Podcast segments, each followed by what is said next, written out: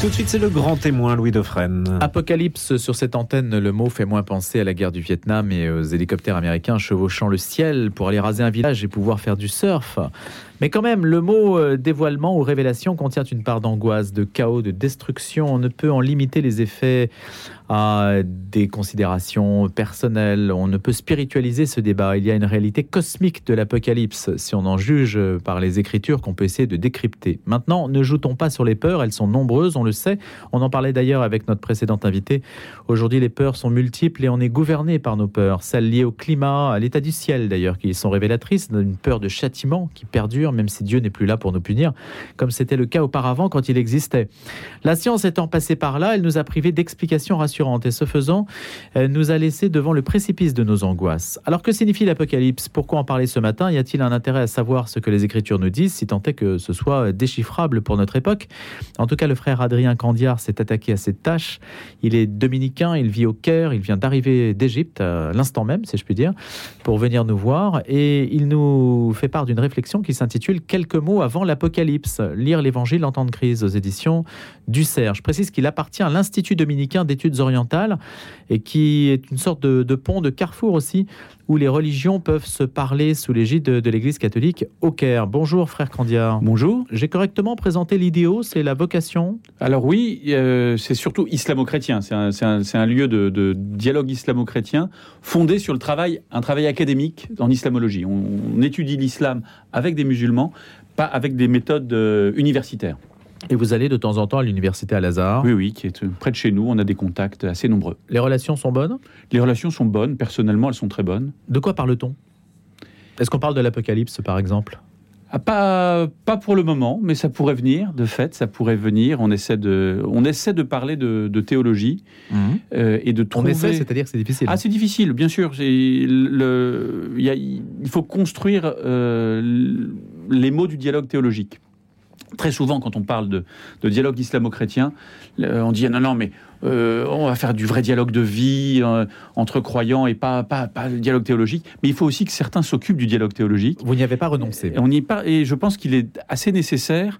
Il est d'autant plus nécessaire qu'il n'est pas facile, qu'il n'est pas donné, et qu'on doit construire une langue rationnelle commune pour arriver à parler de Dieu. Et comment, euh, si on commence par ce point, parce que vous avez écrit plusieurs ouvrages sur la question, et aussi pour déminer un peu les peurs occidentales au sujet de l'islam, il y avait cette arrière-pensée, enfin même pas une arrière-pensée, cette intention dans, vos précédents essais. Oui. Euh, de fait, il y a une, inquiétude euh, fréquente, tout le monde le sait, en Occident vis-à-vis de, l'islam, qui se fonde sur des, éléments réels. Enfin, je ne vais pas revenir sur tout ça. ce qui me frappe, c'est que il y a une inquiétude presque symétrique quand vous vivez dans le monde arabe vis-à-vis de l'Occident.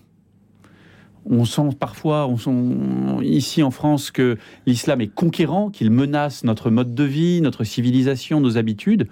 Quand vous vivez en Égypte, les gens vont vous dire, mais attendez, euh, euh, c'est l'Occident qui fait des opérations militaires chez nous, c'est l'Occident qui nous inonde par son mode de vie, ses films, ses blockbusters américains, ses manières de s'habiller, toutes ces modes, euh, qui menace qui? Alors ça ne veut pas dire que euh, il faut, que personne n'a raison, mais c'est important d'entendre les angoisses qui se font face, parce que ce sont jamais les angoisses qui aident à se parler et à avancer si je commence par là aussi, c'est qu'il y a une intention de ma part, c'est que dans, m'étonne pas de vous. Dans un certain milieu, on va dire, dans un milieu catholique au sens large, un peu, l'Apocalypse, il faut qu'il prenne le, visage justement d'un élément conquérant. Si on parle des cavaliers de l'Apocalypse, on les imagine comme ça dévorer l'espace et arriver fondre vers nous. Il y a cette idée qui est peut-être totalement abusive, et vous allez dire que, c'est le cas, que, que l'islam ou l'idée qu'on en a s'inscrit dans une logique un peu apocalyptique. Est-ce que vous le percevez ça? Alors que ce n'est pas du tout l'objet de hmm. votre réflexion. Non, c'est pas du tout l'objet du livre, mais euh, il me semble, à vrai dire, pas tellement. Ce serait possible, mais il me semble que autant les questions liées à l'islam ont fait la une de l'actualité fortement euh, jusqu'en 2020. Euh, on il me semble qu'on en parle un peu moins depuis qu'on est rentré dans une séquence hmm. pandémie, puis guerre en Ukraine, euh, qui se double aujourd'hui d'une crise économique, d'inquiétudes diverses et de l'angoisse climatique. Il me semble que si euh, les préoccupations liées à l'islam et tout ça étaient vraiment sur le, le haut de la pile de l'actualité, jusque-là, c'est un peu plus en Hmm. retrait. Alors l'islam ou l'usage qu'on en fait. hein. Bien sûr. Je, je parle par exemple du, du Bataclan, la, la fureur nihiliste. Tenez, Mmh. le film Ah, Novembre qui est sorti il y a pas longtemps euh, est, est une illustration aussi de cette fureur nihiliste qui Tout à fait. qui, Non, non, qui mais le- nous en sert en fait Ah, d'une certaine façon et qui mais- nous angoisse. Mais, mais il me semble, c'est, mais là, on est Mhm. euh, sur le, une espèce de, de ressenti assez subjectif, et je suis tout à fait prêt à, à en discuter. Il me semble que euh, si euh, les, les- les- les attentats terroristes ont pu créer de l'inquiétude, et à juste titre évidemment, dans notre société, on n'était pas tout à fait dans l'ambiance apocalyptique dans laquelle on est rentré en 2020. Il me semble que depuis 2020, en termes de crise, les choses se sont accélérées. Euh, Jusque-là, on connaissait des crises, et le terrorisme, évidemment, a fait partie des crises et des raisons naturelles de, de- de- s'inquiéter.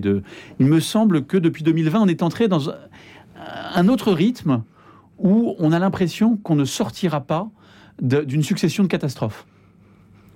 Euh, Apocalypse, c'est forcément synonyme de catastrophe. alors, au moins dans la, dans la conscience commune, Apocalypse, c'est euh, des catastrophes euh, euh, liées à la fin du monde. Ça n'est pas tout à fait absurde, même si, euh, on le sait, le mot apocalypse en grec signifie révélation. Mais les révélations dont nous parle l'écriture dans un genre littéraire qu'on appelle justement le genre apocalyptique euh, sont truffées de catastrophes de catastrophes qui mènent à la victoire finale de Dieu. Et euh, c'est pourquoi il n'est pas aberrant que euh, on puisse parler d'apocalypse quand on voit des catastrophes qui nous paraissent se- se- se- se, euh, s'enchaîner de façon extrêmement serrée. Voilà, même si naturellement, donc l'essentiel de la- des apocalypses bibliques, non seulement le livre de l'Apocalypse, mais les différents euh, livres bibliques qui, qui contiennent du discours apocalyptique, ne sont pas là pour nous annoncer des catastrophes, mais pour nous révéler le sens de l'histoire humaine. Alors curieusement, vous ne commencez pas par le livre de l'Apocalypse. Vous étudiez des séquences où le Christ s'exprime lui-même devant les apôtres.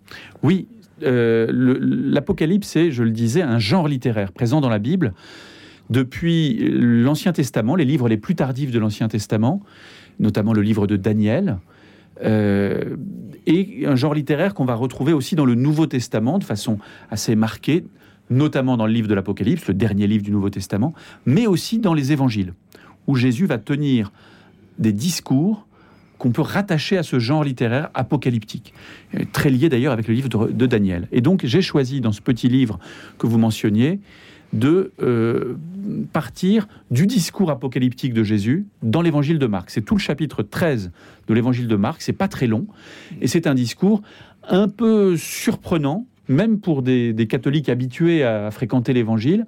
En général, on n'est pas très à l'aise avec ces quelques pages où Jésus annonce des catastrophes euh, à la fois humaines, de guerre et cosmiques amenant au retour du Fils de l'homme. On n'est en général pas très à l'aise et donc euh, euh, je suis frappé depuis que je, travaille un peu sur ce, sur ce chapitre de, constater que beaucoup de, catholiques que, je, à qui j'en parle me disent mais ça existe vraiment, il y a vraiment ça? Alors même qu'on l'entend une fois par an à la messe, mais on, arrive à l'évacuer. Alors comme il s'en allait hors du temple, un de ses disciples lui dit, Maître, regarde quelle pierre, quelle construction. Et Jésus lui dit, Tu vois ces grandes constructions, il n'en restera pas pierre sur pierre qui ne soit jetée bas. Ça commence comme ça. Ça commence par une, euh, une annonce de la destruction du temple. Euh, alors Jésus vient de, de, rester un peu au temple avec ses apôtres. Et les, les- les disciples étaient fascinés par euh, les grands donateurs qui donnaient beaucoup. Jésus leur dit, vous ne voyez pas ce qu'il y a à voir, regardez plutôt cette pauvre veuve qui vient de mettre deux piécettes. Juste après, ils sortent du temple et les disciples, qui manifestement n'ont pas compris la leçon, disent, regarde quand même comme c'est beau, ces constructions, ces pierres. Et Jésus leur dit, mais c'est pas, c'est pas les pierres qui passent qu'il faut regarder, euh, et ces pierres, euh, ces constructions, ça tombera. Alors évidemment, les chrétiens reliront cette, cette parole de Jésus comme euh, une annonce de ce qui arrivera quelques décennies plus tard quand les Romains détruiront le temple. Mais on n'est pas obligé de le lire comme ça, comme une annonce de- des catastrophes à venir. Euh, Jésus peut simplement signifier que euh, notre espérance, elle n'est pas dans euh, les bâtiments construits de main d'homme, dans les institutions humaines, dans euh, cette histoire humaine que nous construisons jour après jour. Que notre espérance chrétienne, elle est en Dieu. Alors, frère Candiard, on ne va pas évidemment détailler toute la réflexion euh, qui est la vôtre et on se reportera à ce que vous avez écrit. Ce que je voudrais savoir, c'est est-ce qu'aujourd'hui on a besoin des religieux, des religieux comme vous, des dominicains, des gens qui réfléchissent aussi Est-ce qu'ils sont légitimes dans le monde scientifique, de la science? Après, vous parlez d'ailleurs du fameux tremblement de terre de Lisbonne, et puis on va se détourner de Dieu en allant chercher d'autres raisons que celles de la punition divine. Est-ce qu'aujourd'hui vous êtes simplement légitime dans le débat ou est-ce que c'est utile d'avoir des religieux pour comprendre notre temps? Est-ce que vous êtes sollicité sur ce terrain, vous qui êtes quand même sollicité aussi par d'autres religions? Alors, de fait, euh, je suis frappé. Euh, ça fait maintenant quoi deux petites semaines que cet ouvrage est sorti, et je vois qu'il euh, suscite un certain intérêt. non seulement de vos collègues de la presse catholique, mais aussi dans la presse généraliste. ce qui n'est pas toujours le cas. J'ai écrit quelques livres de spiritualité qui, en général, bon, bah, font l'objet de, de recensions dans la presse chrétienne, mais pas tellement au-delà. Là, c'est un livre de spiritualité chrétienne qui intéresse assez largement. Euh, pourquoi? Alors, il me semble que nous, avons un acquis de la modernité qui est un bon acquis et sur lequel je ne souhaite pas revenir. Au contraire, je suis très heureux de cela. On s'est dit, c'est vraiment peut-être tout le sens de la modernité, arrêtons d'expliquer l'inexplicable par la théologie. Euh, pendant des siècles, Dieu était une espèce de joker qu'on pouvait sortir quand on ne comprenait pas quelque chose, un phénomène. Le joker de l'ignorance. C'est ça. la, terre tremble. C'est donc la colère de Dieu. Euh, voilà. Et l'acquis de la modernité, c'est qu'on s'est dit, bah, pour euh, comprendre les tremblements de terre, faisons de la géologie plutôt que de la théologie. Et ça, c'est très bien. C'est très bien parce que le Dieu de Jésus-Christ, le Dieu de l'Évangile, n'est pas une espèce d'explication facile à tous les phénomènes qui vient casser toutes les chaînes causales du monde. C'est vraiment pas le, Dieu de Jésus-Christ. Et donc, il est heureux qu'on ait arrêté de lui faire jouer ce rôle qui n'est pas le sien. Pour autant, est-ce que euh, on peut, euh, on doit supprimer la théologie dans notre compréhension du monde? Mais ça, je ne le crois pas du tout. Il me semble que, au contraire, on, se rend aveugle à une dimension du réel quand on évacue systématiquement la théologie. Par exemple Alors, ça ne veut pas dire donc que les catastrophes que nous connaissons à présent, le, risque de destruction nucléaire, les catastrophes climatiques, sont euh, euh, des, conséquences de la colère de Dieu une punition de notre péché. Ce n'est évidemment pas euh, ce qui est en jeu.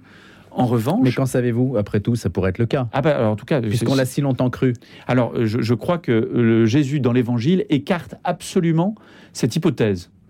Euh, en revanche, ce qu'il est important, je crois, d'observer dans notre situation, sans quoi on ne comprend rien à ce que vit l'humanité aujourd'hui, c'est que les menaces qui pèsent sur nous le plus directement et le plus dramatiquement, une fois encore, la menace climatique, la menace nucléaire, qui sont deux menaces qui, peuvent détruire la vie euh, humaine sur Terre, euh, sont la conséquence l'une et l'autre du péché humain quand je dis ça, tout le monde dira ah, péché, ça fait, ça sonne médiéval. Mais non, non, c'est quelque chose de très simple. On voit très bien que la soif de dominer conduit à des guerres, et la, guerre nucléaire n'étant que le sommet de, siècles de mobilisation de plus en plus grande, de guerre de plus en plus totale. Euh, et de la même façon, la, soif de posséder, l'avidité, fait qu'on puisse dans des ressources bien au-delà de, de, ce qui est raisonnable. Et c'est ça qui nous menace. Euh, il se trouve que c'est euh, bien euh, ce qu'on appelle le péché. Et ça, cela nous, nous dit quelque chose de théologiquement essentiel. Le péché n'est pas la transgression d'une norme un peu arbitraire, où Dieu serait pas content parce qu'on n'a pas fait ce qu'il nous demande, mais le péché, c'est ce qui nous détruit. Le péché est par nature quelque chose qui mène à la destruction. Et on en fait aujourd'hui collectivement l'expérience. Donc ça, c'est le point de jonction avec un milieu qui ne serait pas qui serait strictement scientifique et qui mettrait Dieu hors jeu, on peut parler avec lui sur ce terrain-là. Ben, on peut bien un constater que, euh, ce que les menaces principales qui pèsent sur nous sont la conséquence, et non pas le châtiment, mais la conséquence de euh, l'action humaine. Ce qu'on appelle en théologie chrétienne du péché. C'est le mal qui conduit à la destruction. Et, de fait, ça, c'est quelque chose de, sans lequel euh, euh, je crois que notre situation est difficile à comprendre. Il serait même naïf de, de- d'imaginer que euh, des solutions purement techniques suffiront à nous sortir de, de- de- des difficultés actuelles. Frère Candiard, vous concédez que toutes les époques ont cru que l'Apocalypse euh, serait pour elles. Il y a une manière aussi de Mhm. valoriser l'époque, enfin valoriser, je ne sais pas, mais en tout cas de considérer que chaque époque est unique. Et on a envie d'une certaine façon de correspondre à un moment unique de l'histoire. Euh, Vous parlez longuement de la peste noire, par exemple, enfin d'événements de ce type. Euh, Il y a un mot que vous avez utilisé à l'instant, c'est le mot aboutissement. Est-ce que la caractéristique de notre époque, on peut dire que c'est l'aboutissement de, de choses qui rendent l'apocalypse plus probable aujourd'hui qu'il ne l'était, euh, qu'elle ne l'était avant Par exemple, le nucléaire, vous dites, c'est bien l'aboutissement de guerres qu'on a cessé de perfectionner et on arrive à un tel degré de perfectionnement qu'on arrive à une forme de totalité qui enveloppe toute la réalité du monde. Est-ce que c'est ça, à tous les domaines, qui crée une situation d'apocalypse? Alors, euh, il y a deux éléments importants pour vous répondre. D'abord, je ne suis pas là pour créer des paniques en disant la fin des temps est proche, comme euh, Philippe Ulus, le prophète dans euh, L'étoile mystérieuse de Tintin. ou Greta Euh, Thunberg qui se- Bah, elle dit pas, je suppose qu'elle dit que la fin des temps est proche. Non, mais, elle dit, Mais- je, je veux que vous paniquiez. En tout cas, euh, euh, quoi qu'il en soit, je suis pas en train d'annoncer euh, euh, la fin du monde, puisque Jésus euh, lui-même nous dit qu'il ne, ne connaît pas la date. Ce qui est quand même important. Mm. Donc, euh, les gens qui nous disent, euh, qui peuvent annoncer, les, les- les prophètes euh, autoproclamés qui annoncent la date de la fin des temps, euh, prétendent connaître quelque chose que Jésus lui-même dit ne pas connaître. Donc, ce qui veut dire que les, les- les- les textes apocalyptiques de l'Écriture ne visent pas à nous donner le calendrier de la fin des temps. Et il n'y a pas de point de repère. Non. Et, et donc, il ne s'agit pas de chercher dans ces textes-là euh, des, des éléments correspondant à notre actualité pour nous dire ça y est, on y est. Ça, je pense que c'est une fausse piste à laquelle, euh, dans laquelle on, a, parfois perdu trop de temps à chercher comme ça ce jeu de correspondance, comme si ces textes étaient une énigme à déchiffrer avec l'actualité. Je pense que ça il nous parle de quelque chose de plus important que du calendrier de la fin des temps. Il nous parle du sens de l'histoire humaine. Et donc, euh, c'est plutôt comprendre ce que nous vivons plutôt que se demander combien de temps il nous reste avant la fin des temps. Cela dit, il est certain que nous vivons une période particulière de l'histoire humaine euh, par, cette capacité que nous avons, relativement récente et unique, à nous détruire, que ce soit par la menace euh, nucléaire ou par la- le, risque climatique euh, qui est aujourd'hui assez, assez présent. Et de là- là-dessus, on a quelque chose d'assez nouveau dans cette histoire humaine qui progresse à la fois euh, certainement dans euh, l'annonce de la bonne nouvelle et, et la sainteté, mais aussi dans euh, le refus de la bonne nouvelle et la possibilité de se détruire. Maintenant, il n'y a pas d'indice dans l'Apocalypse, à ma connaissance, du caractère nucléaire ou climatique? Est-ce qu'il y a des, des repères là-dessus? Il ne s'agit pas, une fois encore, le- le- les, les textes apocalyptiques, notamment le discours de Jésus de l'évangile de Marc, ne sont pas là pour nous... euh, Il n'y a pas de marqueur temporel c'est permet pas de se non seulement des marqueurs temporels, mais il ne s'agit pas de, de jouer un jeu de correspondance entre, euh, entre eux et nous. C'est- ça, n'est pas, ça n'est pas un jeu de correspondance, c'est une révélation du Mhm. sens. Et je pense que ce sens qui est donné euh, euh, est extrêmement éclairant sur ce que nous vivons, mais sans, sans, sans, que, qu'on puisse dire Jésus nous parle de la bombe atomique, Jésus nous parle d'Internet, Jésus nous parle. Non, on, on- on ne joue pas du tout à ce petit jeu-là. Sur la poésie de l'écriture, il y a une réelle poésie, un langage du livre de l'Apocalypse. Est-ce que, euh, par rapport à l'évangile de Marc, est-ce qu'on est dans la même poésie, dans le même type de langage? On a le sentiment que l'Apocalypse est un livre quand même très à part. Et, vous, vous semblez dire qu'en fait, tout cela est assez unifié.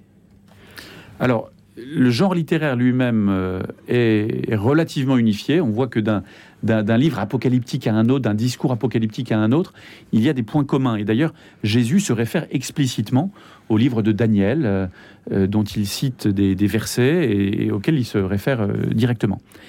Euh, L'Apocalypse de Jean est quand même euh, oui, oui, mais il y a des, peu il y a- unique en son genre, non? Oui, euh, enfin, il y a, il y a- il y a- il y a une, une- une manière d'écrire qui est commune. Euh, après, ça ne veut pas dire que tous ces livres disent rigoureusement la même chose, mais il y a un genre littéraire assez commun. Dans euh, la mise en place de grandes visions euh, cosmiques avec des, animaux euh, terribles et redoutables, avec des menaces en cascade, tout ça est une manière d'écrire. Il ne s'agit pas d'ailleurs de prendre au pied de la lettre, euh, un certain nombre de descriptions. Alors justement, la correspondance, pardonnez-moi, je- j'essaie de... La bête, par exemple, ce qu'on appelle la bête de dans le livre de l'Apocalypse. l'Apocalypse, Voilà. qui n'est pas présente dans le... Comment pourrait-on essayer de la, de la visualiser ou de la transposer dans notre temps? Qu'est-ce que ça veut dire? C'est une sorte de, de resserrement de la présence du mal? Qu'est-ce que c'est? Alors, de fait, une fois encore, la, la- la correspondance cherchait à voir qui est la bête. Euh, donc cette figure impossible. antéchristique Mm. euh, du livre de l'Apocalypse ne sert à rien. Pourquoi? Parce que tous ceux qui ont cherché à identifier la bête ou l'antéchrist se sont trompés. On a dit c'est Néron, bah, la, fin des temps n'est pas arrivée avec le règne de Néron. On a pu dire c'est Mahomet, c'est Robespierre, c'est qui vous voulez, c'est Napoléon, Euh, bon, c'est Hitler. Euh, et l'histoire continue. Donc c'est euh, chercher à l'identifier comme un personnage unique me paraît être une fausse piste.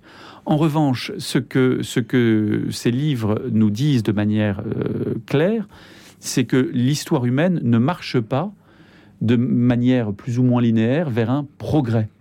Comme probablement vous et moi avons grandi dans cette idée, euh, même en la critiquant, mais ça c'est la toile de Mhm. fond de notre vision de l'histoire, que l'histoire progressait. Et on a de bonnes raisons d'ailleurs d'avoir ça en toile de fond, C'est parce qu'on on voit bien qu'il y a un progrès scientifique et technique qui se poursuit, euh, et de manière spectaculaire. On se dit, bon, bah, les choses globalement s'améliorent, il y a des petits retours en arrière, mais globalement, l'histoire de l'humanité progresse. Euh, et, et ce que nous dit l'écriture, c'est que non, l'histoire de l'humanité ne progresse pas. Euh, que, le sens de l'histoire n'est pas celui d'un progrès plus ou moins continu vers une amélioration euh, de plus en plus paradisiaque. La lecture, Adrien Candiard, par euh, les protestants, une lecture littérale ou une lecture faite par des dominicains, est-ce qu'il y a des points de convergence, divergence Est-ce qu'entre chrétiens, on s'entend sur le sens à donner aux Écritures? En particulier sur ce chapitre-là Autrement dit, est-ce que c'est un pont vers les évangéliques, par exemple, ou, ou vers d'autres Est-ce qu'il y a une unanimité pour dire, tiens, l'Apocalypse, il y a un intérêt d'en parler? Alors, euh, une unanimité, euh, ça, ça- ça n'existe pas. Ne soyons pas naïfs. Euh, Surtout dans l'Église. Voilà, d'autant plus que euh, euh, euh, vous parlez du monde évangélique qui est un monde très divers, très divers euh, aussi dans sa manière de lire l'écriture. Donc euh, vous avez des, des personnalités très différentes. Euh, je pense que certains, certaines pourraient, tout à fait rejoindre euh, euh, le, genre de, lecture que je propose. Euh, mais on trouvera aussi dans ce monde, une fois encore très divers, où il y a des prises de parole très très différentes, on peut y trouver, et pas seulement dans le monde évangélique d'ailleurs, euh, des lectures qui sont à mon avis pas plus littérales, mais euh, qui sont des lectures cherchant des correspondances dans l'actualité. Et une fois encore, je pense que c'est une fausse piste.